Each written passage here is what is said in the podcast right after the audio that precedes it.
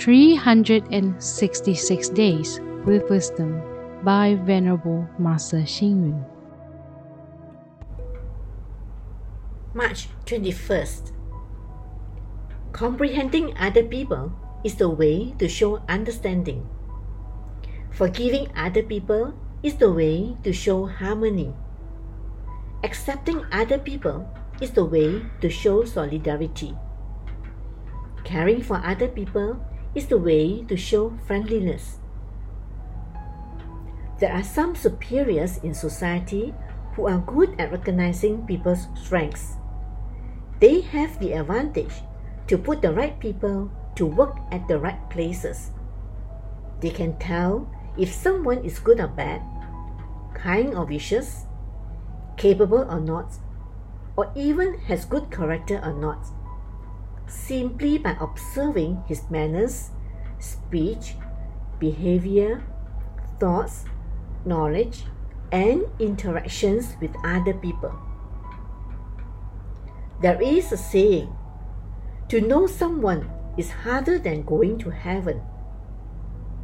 Those who are more understanding tend to know people. That is why the leader of a country or the leader of an organization who understands people well has great achievements in history.